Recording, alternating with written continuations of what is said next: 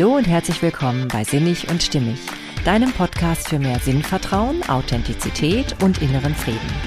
Ja, heute hast du das große Glück, ein wunderbares Interview mit der Sängerin Kate Luisa zu hören. Wir sprechen nicht nur ganz offen über das Thema Depressionen, sondern vor allem auch darüber, wie es dir gelingen kann, immer wieder die Freude in dein Leben zurückzuholen. Ich wünsche dir ganz viel Vergnügen beim Zuhören. Hey, schön, dass du da bist. Heute habe ich eine ganz besondere Premiere und zwar zum ersten Mal habe ich eine Sängerin zu Besuch und zwar die Hamburger Sängerin und Songwriterin Kate Luisa. Sie ist im Alstertal groß geworden, was ich ganz witzig fand, weil ich nämlich dort auch eine ganze Zeit lang gelebt habe und du hast schon von, ja, von, von ganz klein auf an schon mit der Musik zu tun gehabt, wie ich herausgefunden habe. Ähm, du hast dann später Popmusik studiert in Hamburg und auch nebenbei, glaube ich, dann eher wahrscheinlich als Schauspielerin, Synchron- und Werbesprecherin gearbeitet. Denn ich habe so das Gefühl, dein Herz schlägt doch vor allem für die Musik. so scheint es mir. Ähm, du hast 2019 den Women of the World Festival Newcomer Contest gewonnen, warst also auch schon viel live unterwegs mit deiner Musik. Aber es hat sich, glaube ich, in diesem Jahr doch etwas Besonderes erfüllt, scheint mir so. Du hast ähm, in diesem Jahr das Album herausgebracht, alle diese Jahre. Und ich sehe ganz deutlich, und das habe ich von dir auch im Vorgespräch schon gehört, da hat sich so einiges verändert zu dem davor. Und ich finde ganz spannend, was ich lesen konnte ähm, in einem Zitat, und zwar kommt das aus der ganzhamburg.de vom 19.06.2019, äh, 2019, genau. Und das ist jetzt ja schon drei Jahre her. Und da hast du gesagt, viele Künstlerinnen, mich eingeschlossen, passen sich am Anfang ihrer Karriere stark dem an, was sie glauben, was gerade in ist und verbiegen sich. Letztlich setzt sich aber Authentizität durch. Die anderen gibt es ja schon. Wenn man an sich glaubt und weiß, was man kann, kann man alles erreichen. Und dann macht es auch am meisten Spaß. Fühlt sich gut an, mutig zu sein. Ja, und jetzt möchte ich dich erstmal herzlich willkommen heißen, liebe Kate Luisa, und dich gleich zu Beginn fragen, was hat dich so mutig gemacht? ja, äh, vielen Dank und äh, danke für die Einladung. Ich freue mich sehr, dass ich heute hier bin. Das hat mich so mutig gemacht. Oh, also es war natürlich ein, ein langer Weg und hat auch viele vermeintliche Umwege gebraucht, aber ich denke ja immer, es gibt keinen Umweg, sondern alles gehört irgendwie zusammen. Ähm, oder beziehungsweise gehört auch zum Leben dazu. Aber mutig gemacht hat mich auf jeden Fall am Ende das Arbeiten an mir selbst. Also anzunehmen, dass alles, was ich erlebt habe, einen Sinn hat, dass alles, was ich erlebt habe, so sein sollte und mich letztlich in allen Höhen und Tiefen nur stärker gemacht hat. Hm, ja, das, das passt eben tatsächlich auch so schön zu diesem Grundtenor von diesem Podcast. Ne? Da geht es ja eben auch darum, in allem so den Sinn zu finden, was man so mitmacht und durchmacht. Ne? Ja, und ähm, was ich eben auch so bemerkenswert finde, du gehst ja sehr offen mit all diesen psychischen Erkrankungen um, die man so haben kann. Ne? Sei es nun Angst oder ähm, auch Magersucht habe ich jetzt gelesen und eben Depressionen. Und der NDR hat mal geschrieben, Depressionen gehören zu den häufigsten psychischen Erkrankungen. Kate Luisa beschäftigt sich in ihrer Musik mit der seelischen Ausnahmesituation. Auch sie leidet an Depressionen. Die Hamburger Sängerin möchte anderen Betroffenen Mut machen, trotzdem sichtbar zu sein und über die Krankheit zu sprechen. Ja, und das tust du ja ganz bemerkenswert offen, auch in deinem, auf deinem Album, ne, in den Liedern. Mm, genau, also für mich ähm, war es einfach so, dass auch, also anknüpfend an das, was du eben vorgelesen hast, was ich 2019 äh, in dem Interview gesagt habe, danach ist übrigens so eine lange Pause wegen Corona. das war sehr schade. Es ging wirklich äh, steil bergauf 2019 und dann war es so, zack, alles vorbei, aber gehört auch zum Leben dazu. Äh, und wir haben den Pfad ja wieder aufgenommen. Dass ähm, ich mich am Anfang auch meiner musikalischen Karriere extrem angepasst habe. Und natürlich hatte das auch den Grund, dass meine Vergangenheit so war, wie sie war und ich auch aus meinem Elternhaus ohne einen Vorwurf an meine Eltern einfach nur als Tatsache nicht unbedingt mitbekommen habe, sei wie du bist, so bist du gut, sondern eher sei nicht so laut, sei nicht so temperamentvoll, pass dich doch mal ein bisschen an, du hast so viele Ecken und Kanten, mit deiner Art wirst du anecken und dadurch halt von klein auf eigentlich gelernt habe, oh, so wie ich bin, bin ich nicht gut genug und ich muss mich verändern, um geliebt zu werden. Und diese Einstellung ist einfach eine, die ich glaube, die sehr viele haben und die uns aber eigentlich alle Wege im Leben verbaut, weil ähm, wir dadurch überhaupt nicht mehr das machen, was wir wollen, gar nicht mehr den Weg gehen, den wir gehen möchten, sondern immer nur versuchen, uns anzupassen, irgendwie zu sein wie jemand anders, um vermeintlich mehr geliebt zu werden. Und das habe ich dann eben durch sehr viel Arbeit an mir selbst, durch Coaching, durch Lesen, Bücher lesen, durch viel Schreiben, ganz, ganz viel Schreibarbeit, auch durch therapeutische Hilfe, irgendwann komplett aufgearbeitet und in diesen Songs verarbeitet. So, und da gibt es halt ganz viele auf dem Album, wie Wie wir sind oder Kannst du mich lieben, so wie ich bin, oder eben auch einmal im Jahr. Und einmal im Jahr handelt ganz speziell von Depressionen ähm, die ich dann auch bekommen habe, was aber auch kein Wunder ist. Ne? Also wenn man sich die ganze Zeit verleugnet, dann ähm, dreht die Psyche halt irgendwann äh, durch oder macht sich bemerkbar und sagt, hey, also so geht's nicht. Genau, und ich habe das dann einfach irgendwann, als ich mich getraut habe, mich zu zeigen und sichtbar zu werden, alles in meinen Songs verpackt und mich entschieden, das eben zu veröffentlichen, weil ich glaube, dass es ja ganz vielen da draußen so geht. Hm, ja, und äh, du hast ja gerade selber schon ein paar Songs erwähnt, ne? Und ich, ich habe mich ja auch ähm, sehr gerne da reingehört in dein, in dein Album.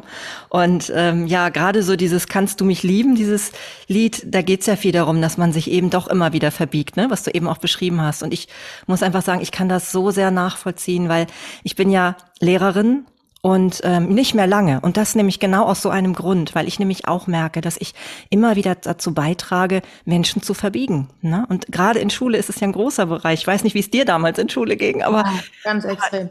Ja, und, und ich merke das und möchte dazu wirklich nicht mehr beitragen. Und da können mir Leute noch so sehr sagen, na ja, aber du kannst es ja ein bisschen anders machen oder du kannst es ein bisschen besser. Nein, ich, ich trage dazu bei und habe das Gefühl, ich kann nicht genügend tun.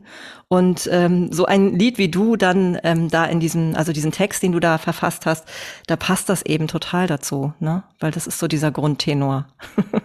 Ja, also ich glaube, dass das einfach wirklich was ist, was in unserer Gesellschaft schon richtig angekommen ist, sich anzupassen und irgendwie so sein zu wollen, wie man denkt, dass man sein muss, damit einen auch alle lieb haben.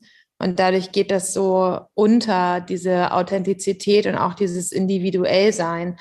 Und ich empfinde das tatsächlich auch leider in meiner eigenen Branche sehr so. Also wenn man sich jetzt die Musikbranche anguckt und also die deutsche und mal schaut, was ist denn da in den Charts, wenn man ehrlich ist, ähm, und das soll jetzt nicht heißen, dass das schlecht ist, sondern einfach nur, dass es sehr austauschbar ist. Also eigentlich klingt alles relativ gleich. Und ähm, welcher von den ganzen vielen tollen männlichen Künstlern jetzt welches Lied singt, kann selbst ich irgendwann nicht mehr auseinanderhalten, mhm. weil sie sich das eigentlich untereinander tauschen könnten. Aber es geht immer nur darum, möglichst gleichbleibend und konform zu sein. Mhm. Und das finde ich halt so schade. Und das ist, sind auch ta tatsächlich teilweise Rückmeldungen gewesen von so großen Managements, die dann gesagt haben, ja, warum singst du das denn nicht so, wie man das singt? Also ganz zerbrochen und kaputt und, ähm, und warum äh, ist das denn jetzt ist auch alles irgendwie nicht, nicht so spiegelglatt? Und wo ich gesagt habe, ja, genau, vielen Dank, das ist für mich das größte Kompliment, was du mir machen konntest, weil genau das wollte ich auch nicht sondern ich wollte es genauso machen, wie ich es machen wollte. Und das sind meine Texte und es ist meine Story und es ist nicht austauschbar. Und genauso wie ich das eben in der Musik empfinde, empfinde ich es auch in vielen Dingen, so wie wir uns eben als, als Menschen versuchen, nicht zu zeigen, weil wir Angst haben vor der Bewertung von anderen. Hm, ja, und ich meine gerade auch im Social Media und so, da wird ja auch viel gezeigt und ich habe manchmal Gefühl, dass selbst die Dinge, die mal so Krisen darstellen sollen, ne, oder so irgendwie, selbst das habe ich manchmal das Gefühl, das ist gefaked. und das ja. würde ja dem entsprechen, was du sagst, weil wenn jemand zu dir sagt, du sollst bestimmte Dinge äh, leidender oder was weiß ich, so anders singen, weil das dann so normal wäre, dann fragt man sich ja, in welcher Welt leben wir eigentlich, ne? das ist normal. Also, ja, wer ja. bestimmt das eigentlich? Ja, genau. Also dieses, ja. und es kostet ja auch so unheimlich viel Kraft zusätzlich noch, sich zu mhm. verbiegen oder auch sich zu verstellen. Und gerade, wie du ja auch sagtest, in dem, in dem Song einmal im Jahr, ne, wo, wo man ja deutlich heraushört auch, dass es darum geht, dass, dass du eben dann doch immer wieder überrascht warst, wenn es dann kam, ne, und nicht annehmen wolltest, ne. Und das dann auch noch übertünchen zu wollen, das ist doch unwahrscheinlich anstrengend, oder?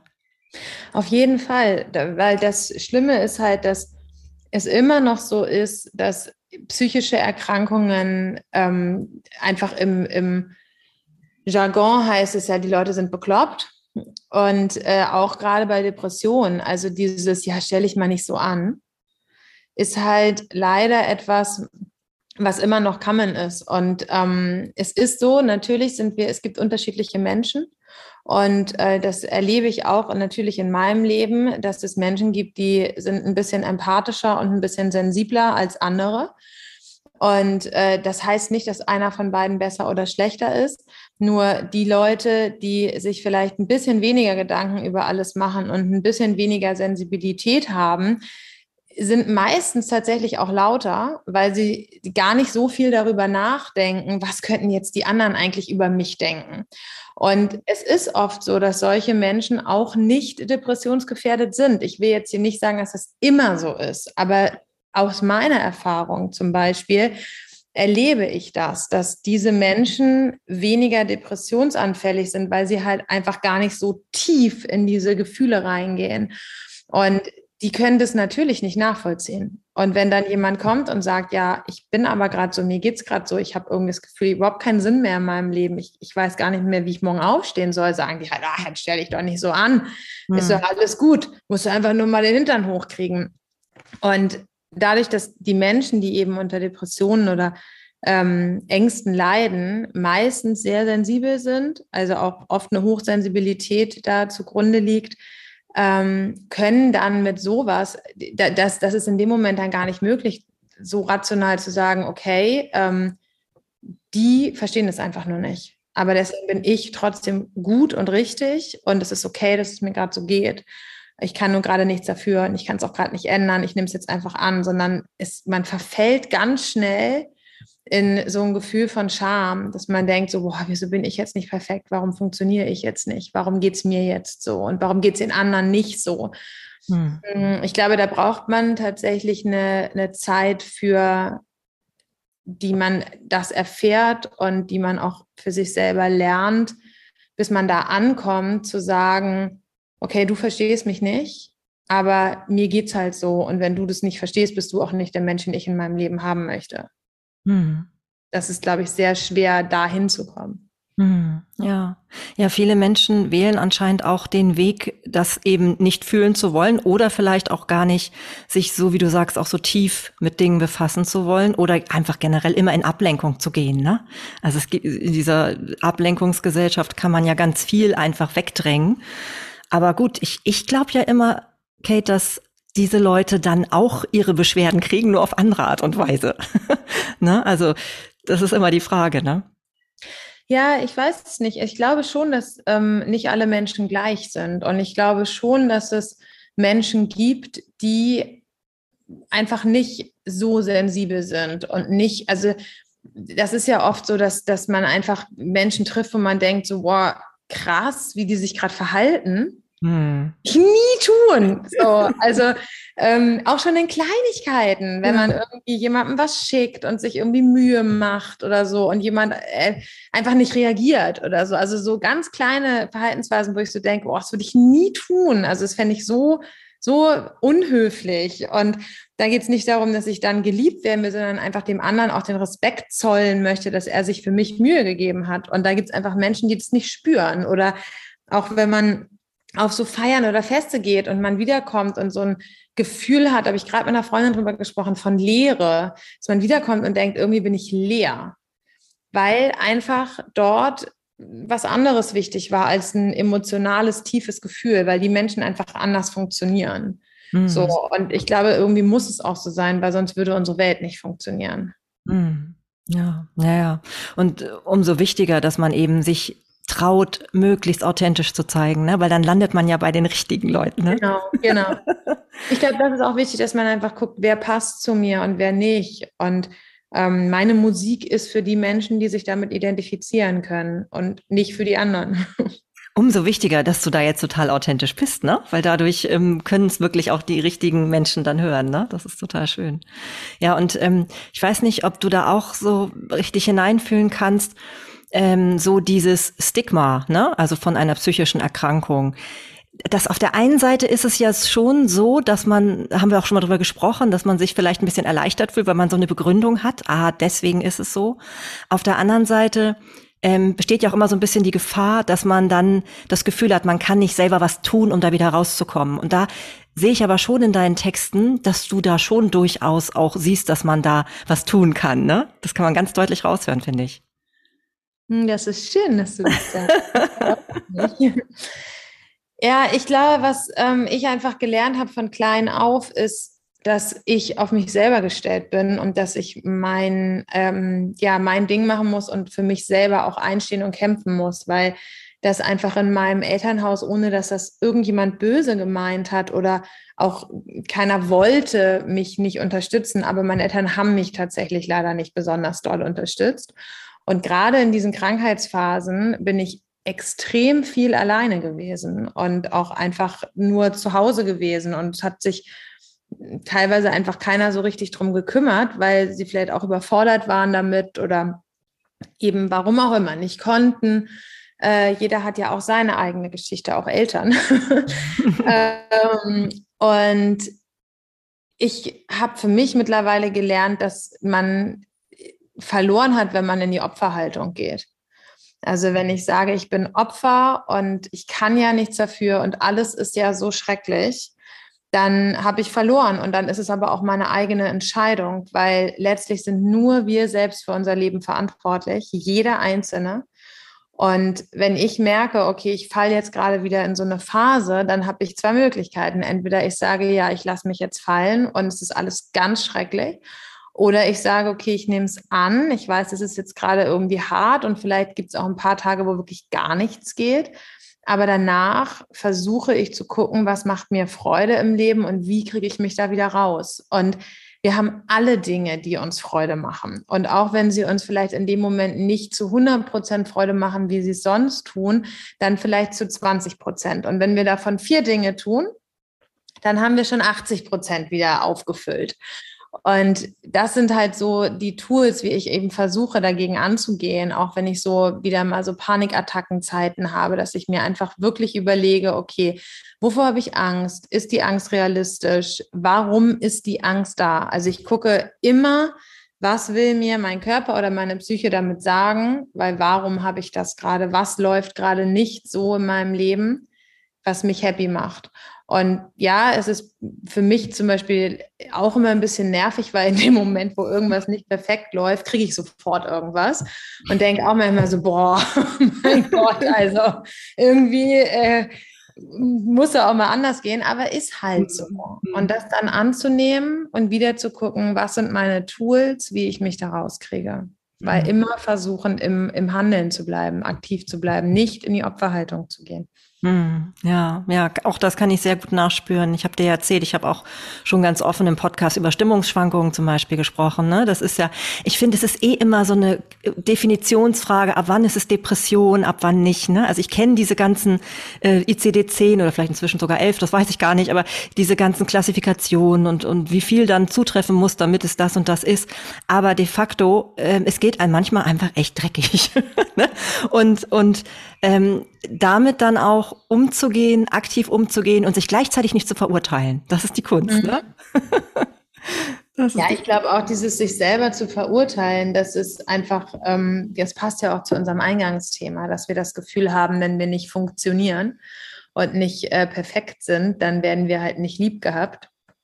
Und äh, für uns selber sind wir ja in dem Moment nicht perfekt und funktionieren nicht. Mhm. Und das ist total schwer. Und ich will mich da auch überhaupt nicht von frei machen. Also ich habe das auch immer noch, dass äh, wenn ich so Phasen habe, wo ich total antriebslos bin, dann steht es ja, was daher, jetzt erzähl mich halt aufs Sofa und lese ein Buch mhm. oder mach nix, guck gegen die Wand, ähm, dass man auch denkt, so, oh, das kann nicht sein, ich muss doch jetzt irgendwie was machen, wieso geht es mir denn jetzt so und warum ist denn das so? Und dann immer wieder, ich glaube, es ist einfach diese Arbeit an sich selbst, ne? immer wieder zurückzukommen, zu sagen, hey, es ist okay, es ist jetzt gerade so, ich nehme es an.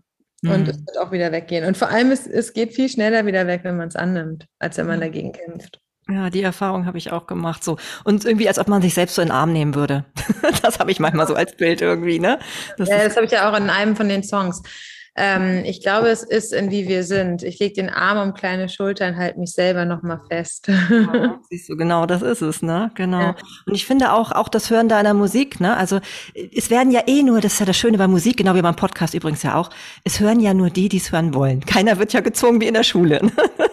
Und, und die, die es hören wollen, die wollen sich ja mit solchen Themen auch befassen. Und ich finde, ja auch das Hören deiner Musik trägt ja dazu bei, dass man damit umgeht irgendwie, vielleicht sogar in das Gefühl in dem Moment hineingeht und auch vielleicht mal ein paar Tränen verdrückt. Das habe ich dir auch schon erzählt, dass mir das passiert ist, als ich dein Album gehört habe. Ne? und ähm, ja, und das ist ich glaube, das ist auch das, ähm, wie soll ich sagen, der Wert von Musik, die zwischendurch auch mal melancholische Momente haben darf. Wobei ich damit überhaupt nicht sagen will, dass insgesamt dein Album einen komplett melancholischen Eindruck hinterlässt. Das überhaupt nicht, weil ich finde, dass auch so viel Ermutigung oder so viel Zuversicht so drin enthalten. Ne? Auch gerade so in bestimmten Sätzen, aber auch in der Musik. Und das finde ich total schön. Von daher kann ich das echt nur empfehlen. Dankeschön. Ja, vor allem, was ich halt merke, und das finde ich total schön, ist, dass ähm, in meinen vergangenen äh, Projekten, also ich habe musikalisch wahnsinnig viel gemacht, weil ich eben ganz viel ausprobiert habe, weil ich irgendwie, ja, dadurch, dass ich nicht so richtig bei mir war, auch nicht wusste, was will ich eigentlich für Musik machen. Und ähm, habe bei Warner einen Plattenvertrag gehabt mit so einem Duo, was überhaupt nicht ich war. Trotzdem habe ich ganz viel gelernt und will die Zeit auch nicht missen.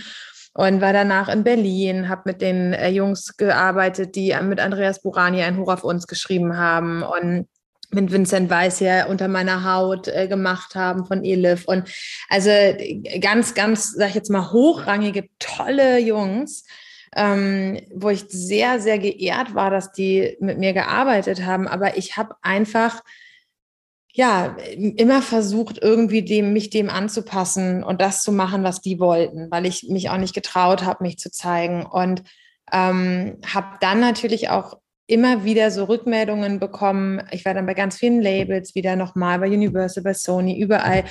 Und es war immer so, ja, es ist schon ziemlich gut, aber so, da, geh doch nochmal da und schraub nochmal und mach nochmal ein bisschen hier und da. Und ich habe mich auch immer nicht so richtig verstanden gefühlt. Und dann habe ich ja irgendwann angefangen, äh, alles, einfach alles aufgegeben, also habe alle Zusammenarbeiten beendet, hatte auch ein tolles Management, das von Johannes Oerding und war wirklich ähm, ja sehr, sehr dankbar eigentlich für das Team. Aber ich habe halt gemerkt, okay, das bin ich irgendwie einfach alles nicht. Und dann habe ich eben angefangen, selber zu schreiben. Und Jetzt, wo wir das Album veröffentlicht haben, ist es so spannend, weil die Rückmeldungen sind wirklich genau so, wie ich es auch gemeint habe. Und das ist ein total schönes Gefühl, weil das, was du sagst, war letztlich mein Gefühl beim Schreiben des Albums. Ich wollte diese Themen behandeln. Ich wollte aber nicht, dass man nur am Weinen ist und danach denkt, okay, jetzt springe ich von der Brücke, weil das Album so traurig ist, sondern dass man im Gegenteil das Album hört und sagt, ja, ich finde mich darin wieder, aber cool, es hat immer irgendwie einen positiven Twist, weil das einfach meine Einstellung ist, was ich ja eben schon erzählt habe, nicht in die Opferhaltung zu gehen, sondern in die Macherhaltung, aktiv sein. Und das haben wir eben auch versucht mit den Produktionen im Verhältnis zu den Texten anzusetzen, dass die Produktionen eben auch was Fröhliches haben, was, was Lebensbejahendes, weil das letztlich auch meine Einstellung ist. Deswegen ist es total schön zu hören, dass du das auch so empfunden hast, weil genauso ist es auch gemeint. Ja, und du hast ja sogar dann jetzt dein eigenes Label gegründet, ne? Habe ich dann ja, auch so Genau, wir haben das auf unserem eigenen Label rausgebracht. Ja. ja. Also so richtig, um das dann auch komplett ähm, so weit wie möglich selbst entscheiden zu können, wahrscheinlich, ne? Genau, also wir haben tatsächlich in diesem Fall, also viele sagen immer, ja, ähm, ich wollte alles selbst entscheiden und deswegen habe ich mein eigenes Label rausgebracht und äh, mein eigenes Label gegründet und am Ende, wenn man dann sich mit den Leuten unterhält, also sage ich jetzt mal ganz gleich, Wind aus den Segeln nehmend, ähm, haben sie sich überall beworben und haben halt keinen Plattenvertrag dafür gekriegt. Wir haben das tatsächlich nicht gemacht. Also wir haben ähm, das Album, ich habe das Album einem Management geschickt, was ich eingangs erzählt habe. Und ähm, als ich diese Rückmeldung von ihm bekam, warum singst du das nicht total zerbrochen und wieso ist das nicht alles glatt gebügelt? Und ähm, der, also der hat so viele Sachen geschrieben, die wirklich nichts mit diesem Album zu tun hatten. Also jetzt im Gegensatz zu dem, was ich eben gesagt habe, dass ich eigentlich immer die Rückmeldung bekomme, dass die Leute das genauso verstehen, wie ich es gemeint habe, war eher so eine Instanz, die wirklich Sachen geschrieben hat, wo ich mir dachte, alles, was du gerade schreibst, ist genau das, was ich auch nicht wollte. Also warum sagst du, warum ich das nicht gemacht habe? Und ich wusste in diesem Moment, wenn ich das Album ähm, an Universal, an Sony, an Warner, an alle schicke oder eben auch an die Kontakte, die ich ansonsten noch habe, wird es nicht verstanden werden, sondern es wird das, also das sind ja die Instanzen, die auch da, dafür verantwortlich sind, dass das auf dem Markt ist, was auf dem Markt ist. Das heißt, wenn ich etwas dahin schicke und sage, ich möchte das rausbringen, das ist aber nicht so wie das, was auf dem Markt ist, wird es nicht verstanden. Und deswegen haben wir uns tatsächlich ganz bewusst dagegen entschieden, das einfach gar nicht zu machen, es nicht rauszuschicken. Und haben dann wirklich, das war wunderschön, weil gerade dieser Punkt auch, warum singst du das nicht total zerbrochen, ist etwas, was mir unglaublich oft von ähm, sowohl Presse als auch Hörern zurückgespiegelt wurde, dass es immer wieder hieß, wie schön, dass du das mit sehr klarer Stimme singst und nicht so gewollt, leidend. Hm. Und das war natürlich total toll, weil ganz viel, was er geschrieben hat, wurde mir dann im Nachhinein auch im Abendblatt stand ganz viel ähm, ganz toller, großer Artikel in Hamburg. Und da stand genau ganz viel von dem positiv drin, was dieser Manager als negativ bezeichnet hat. Und das war für mich einfach die perfekte Bestätigung, dass es richtig war, wie wir es gemacht haben. Ja, das ist cool, dass man echt irgendwie auch nicht wieder anfängt, dann daran zu zweifeln. Ne? Aber das ist genau was, was vielleicht auch erst im Laufe der Zeit so entsteht an Stärke, ne? dass man sich traut, das dann Total. genau anders zu machen. Ne? ja, und wirklich das zu machen, was man machen will. Also ohne jetzt da zu viel immer zu reden, aber ähm, ich weiß damals, als ich in Berlin war und das Projekt hatte mit den, mit den Jungs, mit den Produzenten damals von Andreas Buchani, das war total toll. Aber ich weiß, ich habe damals immer gesagt, mir gefallen die Texte nicht. Die Texte sind mir doch noch etwas zu deutlich, zu plakativ. Und ähm, dann sind wir halt zu den ersten Labels gegangen und dann war das genau die Rückmeldung dass die gesagt haben, ja, die Texte sind irgendwie noch nicht so ganz rund. Und natürlich war ich in dem Moment so, dass ich gesagt habe, boah, habe ich doch gesagt, ich wusste das und so. ähm, und habe mich aber auch voll in diese Spirale mit reinfallen lassen. So, und dann sagte einer der Produzenten auch zu mir so, warum kippst du denn sofort um? Du magst unsere Songs doch eigentlich, wenn das jemand sagt, dass da die Texte noch nicht ganz rund sind. Und dann habe ich halt auch gemerkt, ja, weil ich es halt genau so sehe. Und jetzt ist es bei dem Album so, dass es einfach alles aus mir rausgekommen. Das ist mein Herz, dass jedes Wort ist von mir und wenn das jemandem nicht gefällt, dann ist das völlig in Ordnung, weil man kann nicht allen gefallen. Aber dann ist es mir im Prinzip egal, hm. weil ich so zu 100 Prozent dahinter stehe, dass das für mich gut ist und das für mich genauso wie es ist richtig ist.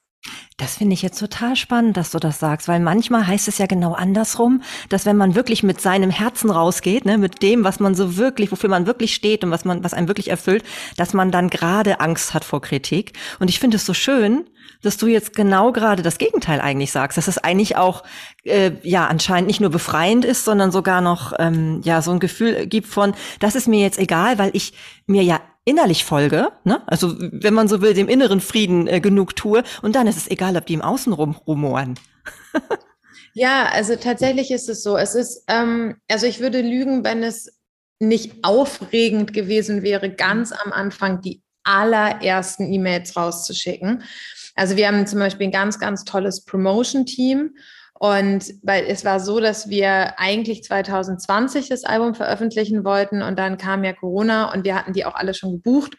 Und dann haben wir persönlich selber gesagt, okay, wir machen es nicht, wir verschieben es, wir bringen eine EP raus mhm. und fangen nochmal komplett von vorne an und machen das Album ganz neu. Und die waren super, die haben alle gewartet, hatten aber den Deal mit uns eigentlich auf der Grundlage von anderen Songs unterschrieben.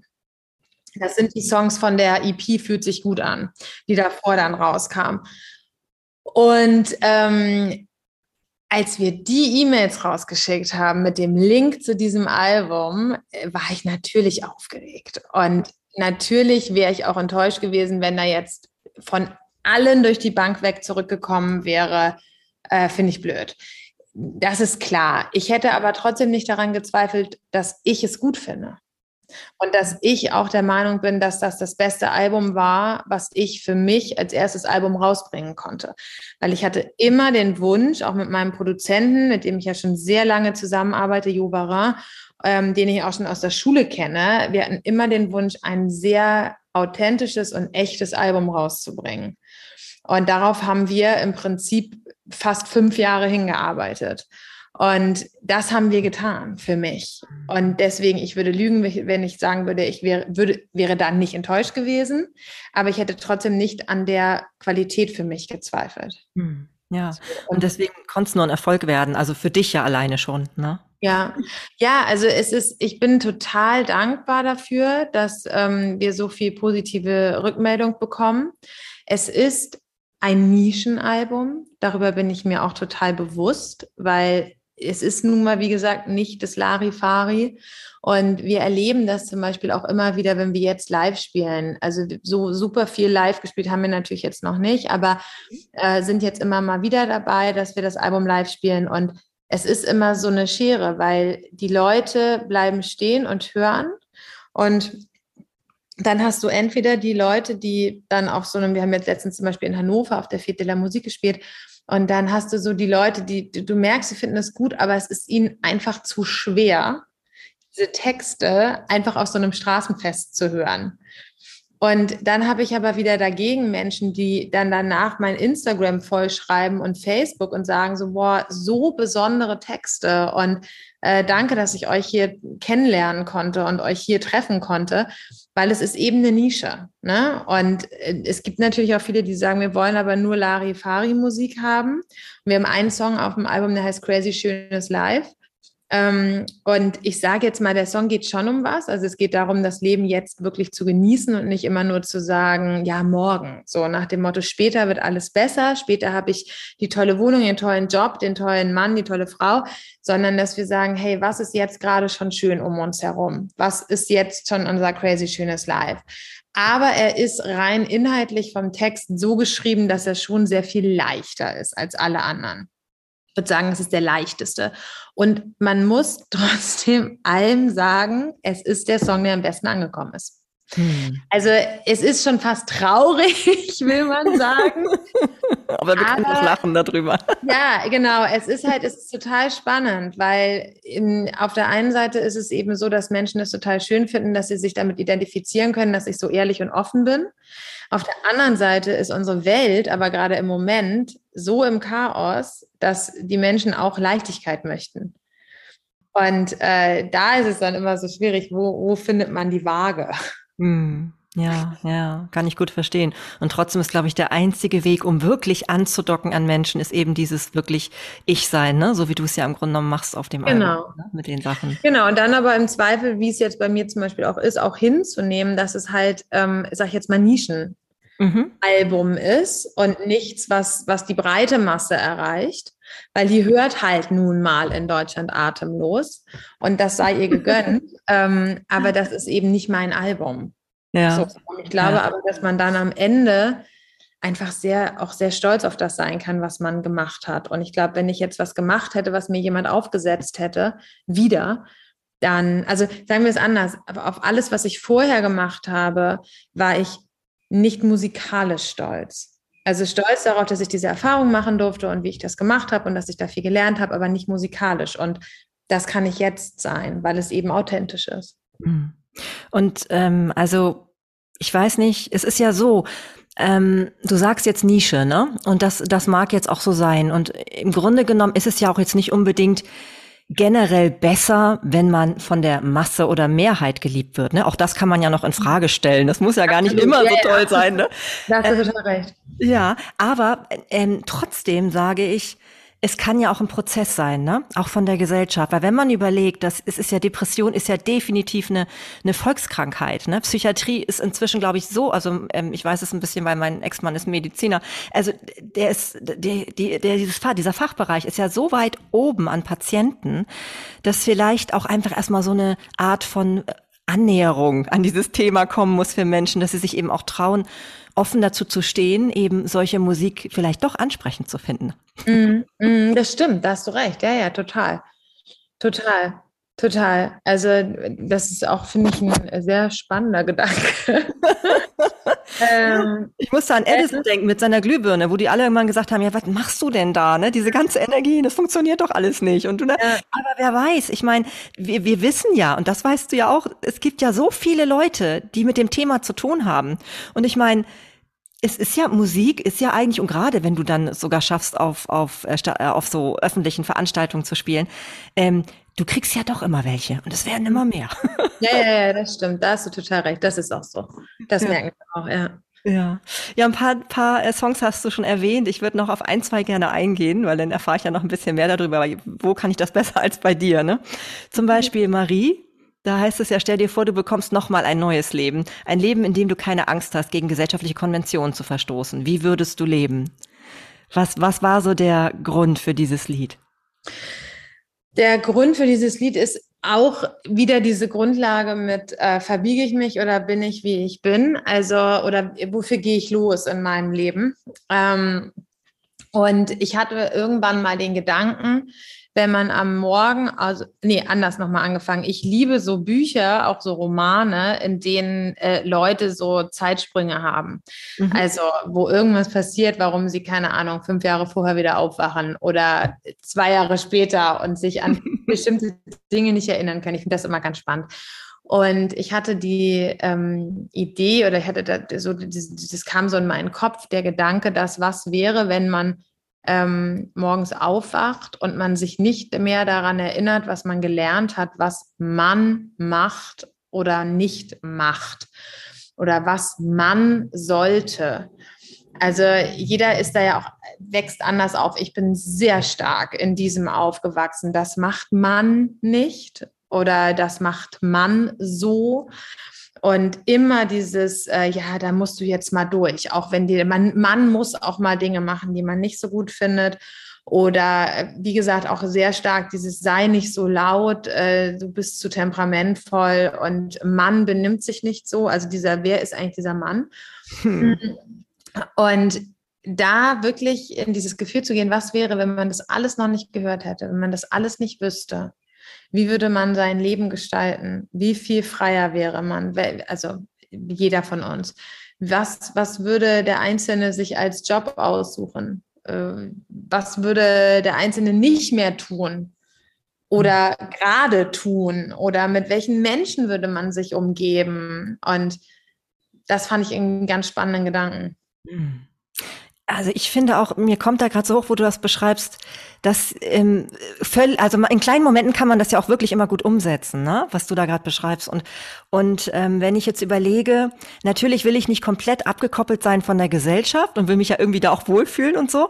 Aber auf der anderen Seite, finde ich, kommt man schon so ein bisschen dahin, so wie du es beschreibst, wenn, wenn man einfach genau überlegt, wen man so ein bisschen um Rat manchmal fragt, wenn man vielleicht Unterstützung haben will, ne? Oder so ein bisschen Feedback. Da, das macht ja auch schon einen großen Unterschied, ob ich, also dass ich mir einfach die richtigen Leute aussuche, die ich frage, ne? Die mich dann vielleicht auch eher bestärken oder eben auch, ähm, ja, die mir gut tun, ne?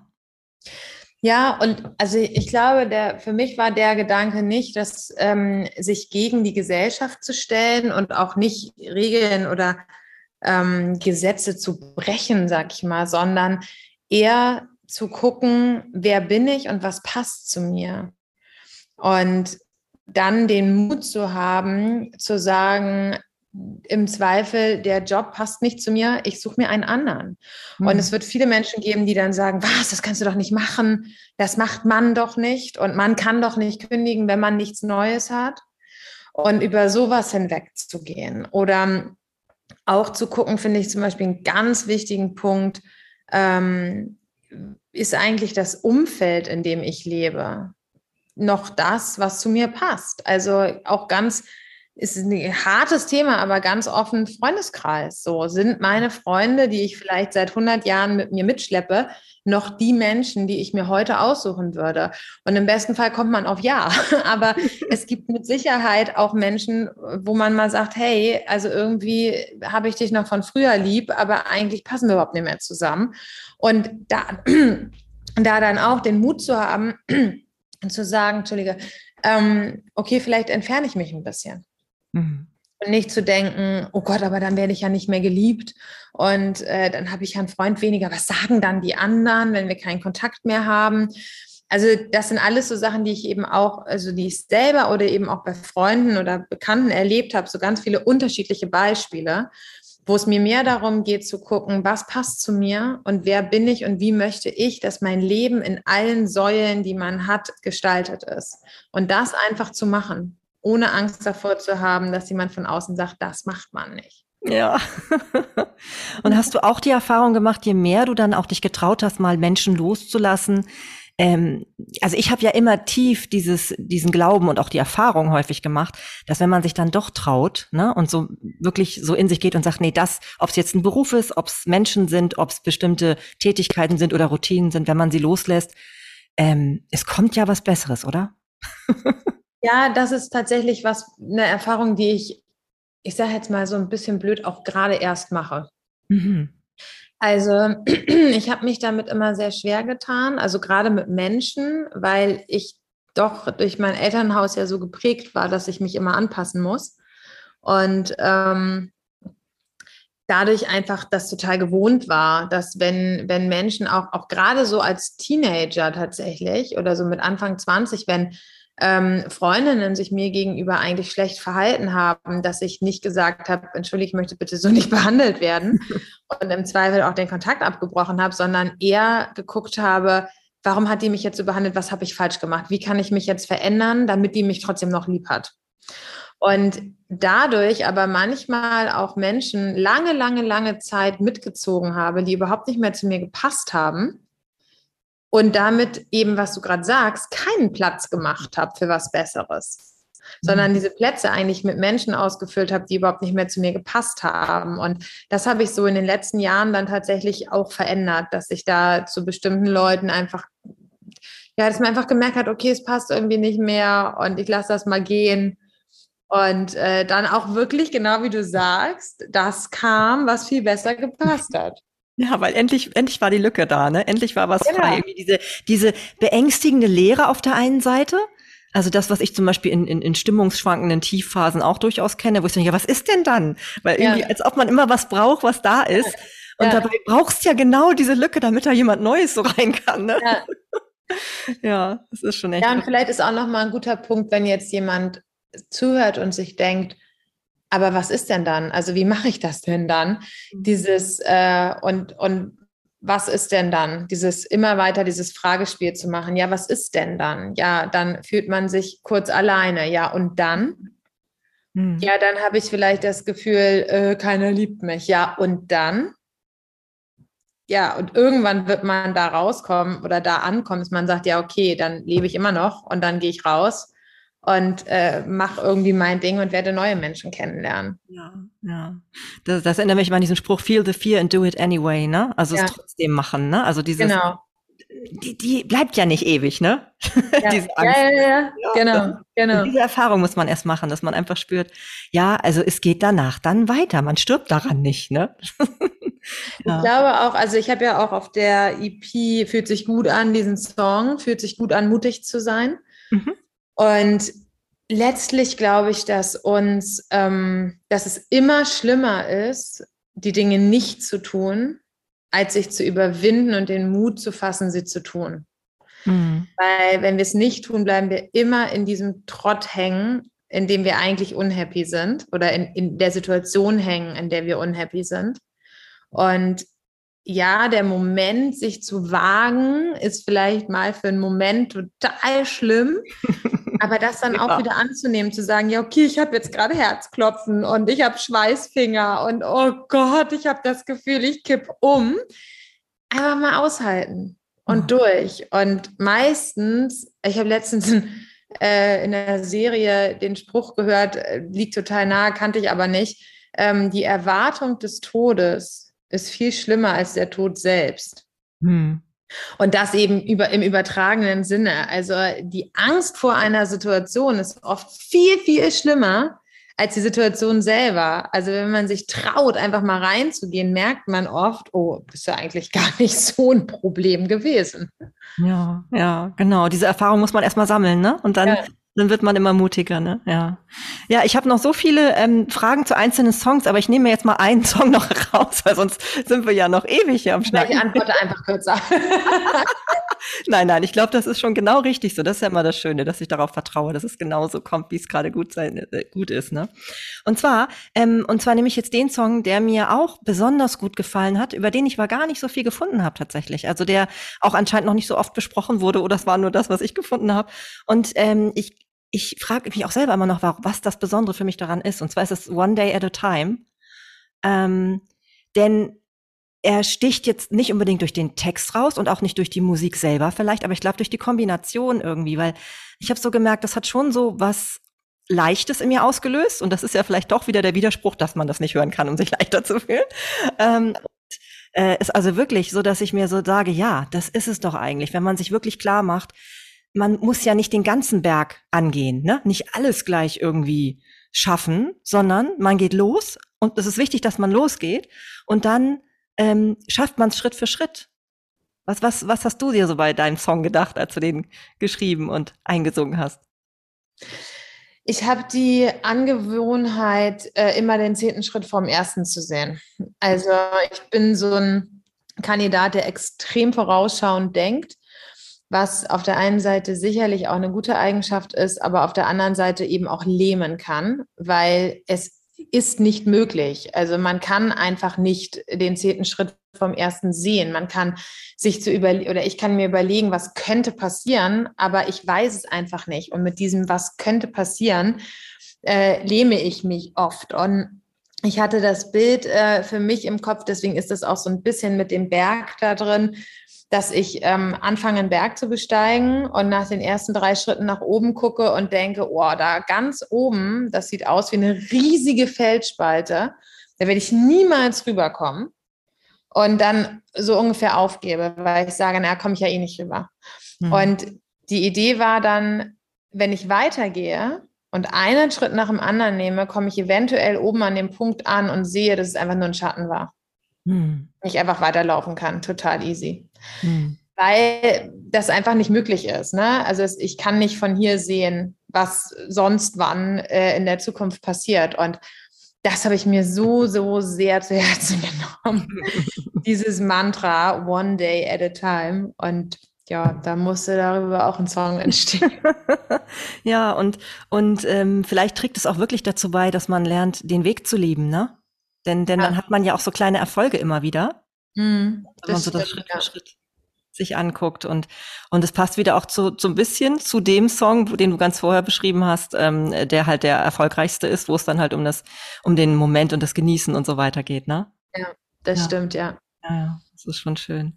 Ja, liebe Kate Luisa, ich komme, glaube ich, jetzt so langsam mal zu meinen drei Abschlussfragen. und zwar, als erstes wollte ich dich gerne fragen, wir sind ja nun hier in einem Podcast. Ich weiß nicht, ob du auch noch andere Podcasts hörst, aber sollte dem so sein, gibt es einen, den du anderen Menschen empfehlen würdest? Also, ich höre tatsächlich nicht so viel Podcast, bin mhm. ich ehrlich. Ähm, den Podcast, worüber wir uns ja auch ja. mehr oder weniger ähm, äh, kennengelernt haben, ist eben von Laura Seiler, Happy, Holy and Confident.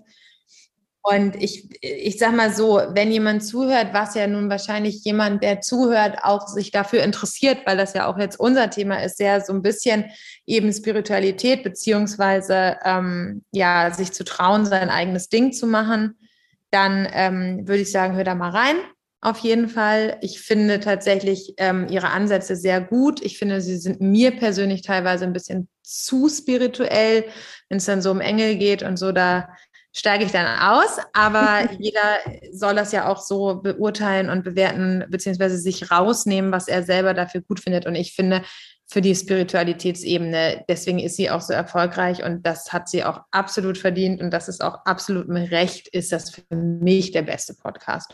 Hm. Und ansonsten muss ich sagen, höre ich tatsächlich gar nicht so viel. Hm. Ja, nee, ist ja auch in Ordnung. ne? Also das ist ja auch völlig in Ordnung. Es gibt ja auch verschiedene Kanäle, über die man Inspirationen aufnehmen kann. Ne? Musik zum Beispiel, ja. eben Podcast und auch Bücher. Ne? Ich lese auch permanent. Ne? Also da gibt es ganz viele Dinge. Ne? Und gibt es eine Situation in deinem Leben, die du dir so niemals selbst ausgesucht hättest, wo du aber im Nachhinein sagst, Gott sei Dank ist das passiert. Das war dann im Nachhinein doch irgendwie ein Segen für mich? Oh, da gibt es auf jeden Fall ganz viele. Ach Gottchen, da gibt es ganz viele. Ähm, ganz Welche magst du teilen? Ja, ich überlege gerade, was, äh, ähm, weil es sind, ich finde, das sind ja auch oft so Momente, die gar nicht so groß sind, also wo irgendwie so Entscheidungen in dem Moment passieren und dann denkt man, oh Gott, oh Gott.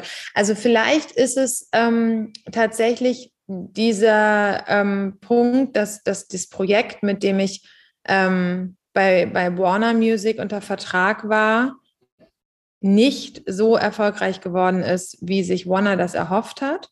Mhm. Was natürlich im ersten Moment etwas ja, traurig oder deprimierend war. Ich aber im Nachhinein immer sagen würde, das hätte mich auf einen ganz anderen Weg in meinem Leben geführt. Mhm. Und deswegen ist das auf jeden Fall richtig gewesen, dass das so gelaufen ist. Mhm. Ja, also führt dich bestimmt auf jeden Fall mehr zu dir, ne? Ja, absolut. Ja. Ja, und die dritte, dritte Frage ist eigentlich gar keine Frage, sondern eine, äh, da ähm, lade ich dich ein, einen Satz zu ergänzen. Und zwar, statt darauf zu beharren, Recht haben zu wollen, macht es uns glücklicher? Von den Meinungen und Ansichten mm, des anderen zu lernen. Hm. Ja, es gibt ja immer so inzwischen diesen Spruch, ähm, willst du recht haben oder glücklich sein, ne? Das ist ja immer so schon gang und gäbe, aber ähm, genau das ist eben tatsächlich so das Schöne, wenn wir eben erkennen, dass es ganz spannend vielleicht ist, was der andere da denkt in dem Moment, ne? Ja, ich finde sowieso, ähm, in Gesprächen ist es für, also für mich sind Gespräche dann interessant, wenn ich Fragen stellen kann und dem anderen zuhören. Und ich glaube, das ist was, was wir jetzt unabhängig von, also wenn man jetzt nicht in so einer Podcast-Situation ist, wo es natürlich jetzt darum geht, dass ich rede mhm. und Dinge erzähle, ähm, finde ich das in einem anderen Gespräch immer sehr, sehr spannend, dass viele Menschen eine Frage stellen und dann reden sie weiter. ja. Mhm, mir immer denke, so, hä, du hast doch gerade was gefragt. Wieso hörst du denn nicht zu? Und auch mit diesem Recht haben, dass ich so denke, warum will ich in Situationen Recht haben? Also wenn es um eine Situation geht, in der ich eine Meinung habe und jemand anders auch eine Meinung hat, dann können doch beide Meinungen nebeneinander stehen. Und ich finde es total spannend, den anderen anzuhören. Deswegen muss ich aber nicht mit ihm übereinstimmen. Er kann mir meine Meinung nicht wegnehmen.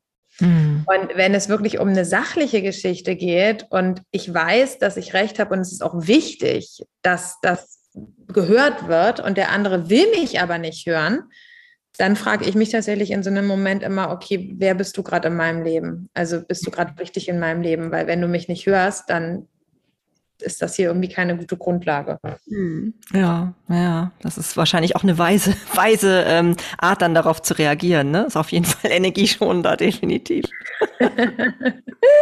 Ja, bevor man da in Konflikte gerät, ja. Äh. ja Mensch, Kate Luisa, ich danke dir für deine äh, Zeit und für deine Offenheit und dass du eben auch äh, vielen Menschen ermöglicht, sich mit diesen Themen auch noch offener zu beschäftigen, ne? so wie wir jetzt ja eben auch in diesem Podcast das konnten, weil wir drüber sprechen konnten. Ich möchte dich noch fragen, natürlich ähm, können Menschen sozusagen indirekt mit dir Kontakt aufnehmen, indem sie dein Album hören, ne? alle diese Jahre oder eben auch eins der älteren vielleicht auch, um die Entwicklung so zu, zu erkennen, so wie du das ja eben auch beschrieben hast. Ähm, wenn man sonst äh, mit dir Kontakt aufnehmen möchte, was ist dir da der liebste Weg? Also man kann äh, mir natürlich bei Instagram folgen und da auch schreiben. Oder ähm, auf meiner äh, Website www.kateluisamusik.de und Luisa mit OU ist auch eine E-Mail-Adresse unter Kontakt. Mhm. Und da einfach auf post.kateluisamusik.de schreiben das lese ich auf jeden Fall, die kommt bei mir an. Das ist schön, ja, das verlinke ich dann alles in den Show Notes.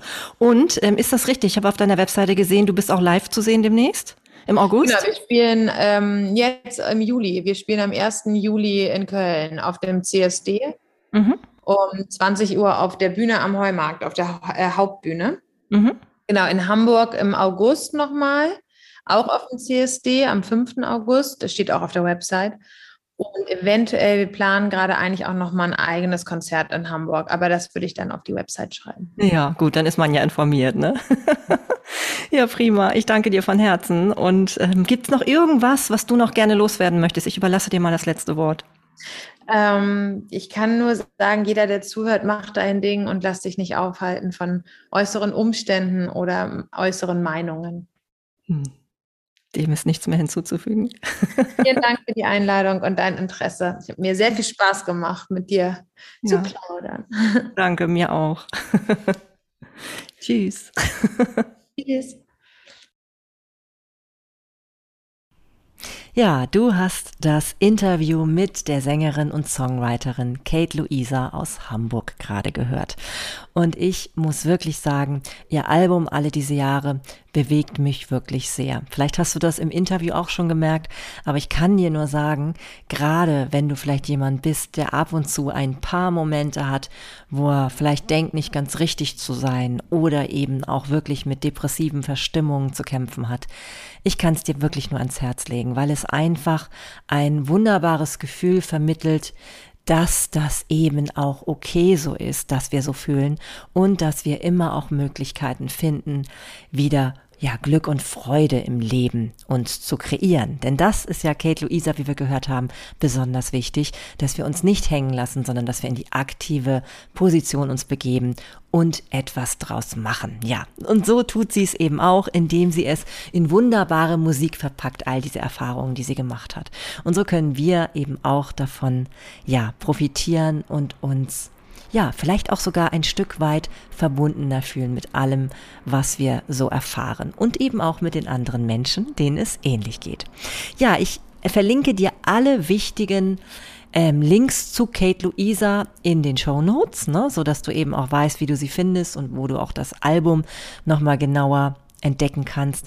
Ja, und dann wollte ich natürlich auch noch dich hinweisen auf das, was ich inzwischen so im Angebot habe. Zum einen habe ich jetzt ja immer sonntags den Zoom-Raum Finde Frieden.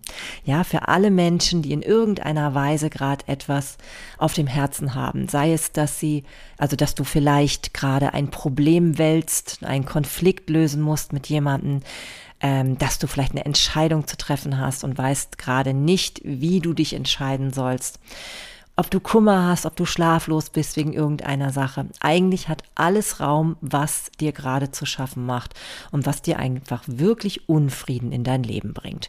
Es kann natürlich auch das Thema sein, was wir heute in diesem Podcast angeschnitten haben. Ja, letztendlich gibt es für mich eigentlich eh kein Tabu. Das Wichtige ist nur, dass du dich traust, darüber zu reden und mit mir ins Gespräch zu kommen. In diesem Zoom-Raum sind natürlich mehrere Menschen, also bist du dort nicht alleine. Ne? Und wenn du Lust hast teilzunehmen, dann kannst du einfach auf den Link in meinem, ja, in den ähm, Show Notes natürlich, klicken oder du gehst auf Instagram unter Sinnig und Stimmig. Dort findest du auch immer alle Neuigkeiten und da kannst du auch auf den Link in meiner Bio dann klicken.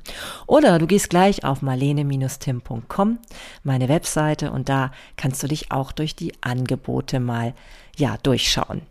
Ähm, ist dir das ein Raum, also der Zoom-Raum, der ist ja für mehrere Menschen und möchtest du lieber deine Problematiken vielleicht mit mir in einem noch geschützteren Raum zusammen besprechen, dann kannst du natürlich gern auch mein 1 zu 1 Coaching nutzen.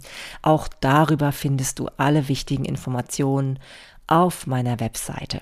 Ja, und ansonsten freue ich mich natürlich, wenn du immer wieder gerne in diesen Podcast hineinhörst, ihn auch weiterempfiehlst, ihn vielleicht sogar abonnierst. Ich freue mich dann wirklich, weil ich glaube, es ist so wichtig, dass einfach viele Menschen die Themen haben, wo sie manchmal im Leben vielleicht den Sinn verlieren, auch ein bisschen das Zutrauen in sich und in das, was so passiert. Ja, dass diese Menschen immer wieder so einen Stups auch bekommen und eben auch dadurch wieder Ermutigung finden. Ja, und da, wenn ich dazu beitragen kann, auch mit dieser Folge und mit Kate Luisa in diesem Falle, ja, dann freue ich mich sehr und ähm, ja, ich glaube, das war's schon für heute. Ich glaube, mehr habe ich gar nicht zu sagen. Ich sabbel am Ende immer so gerne. Wenn du schon öfter reingehört hast, dann weißt du es ja. Aber das gehört, glaube ich, auch dazu. Ne? Denn es geht ja, ja auch um Authentizität. Genau, deswegen darf das sein. Also, in diesem Sinne wünsche ich mir, dass du auch so offen und ähm, ja, echt bist, wie du es dir gerade zutraust. Wenn du dir da mehr erwünscht, dann melde dich einfach bei mir und dann sprechen wir gerne mal drüber. Ja, ansonsten alles Liebe und bis bald, deine Marlene.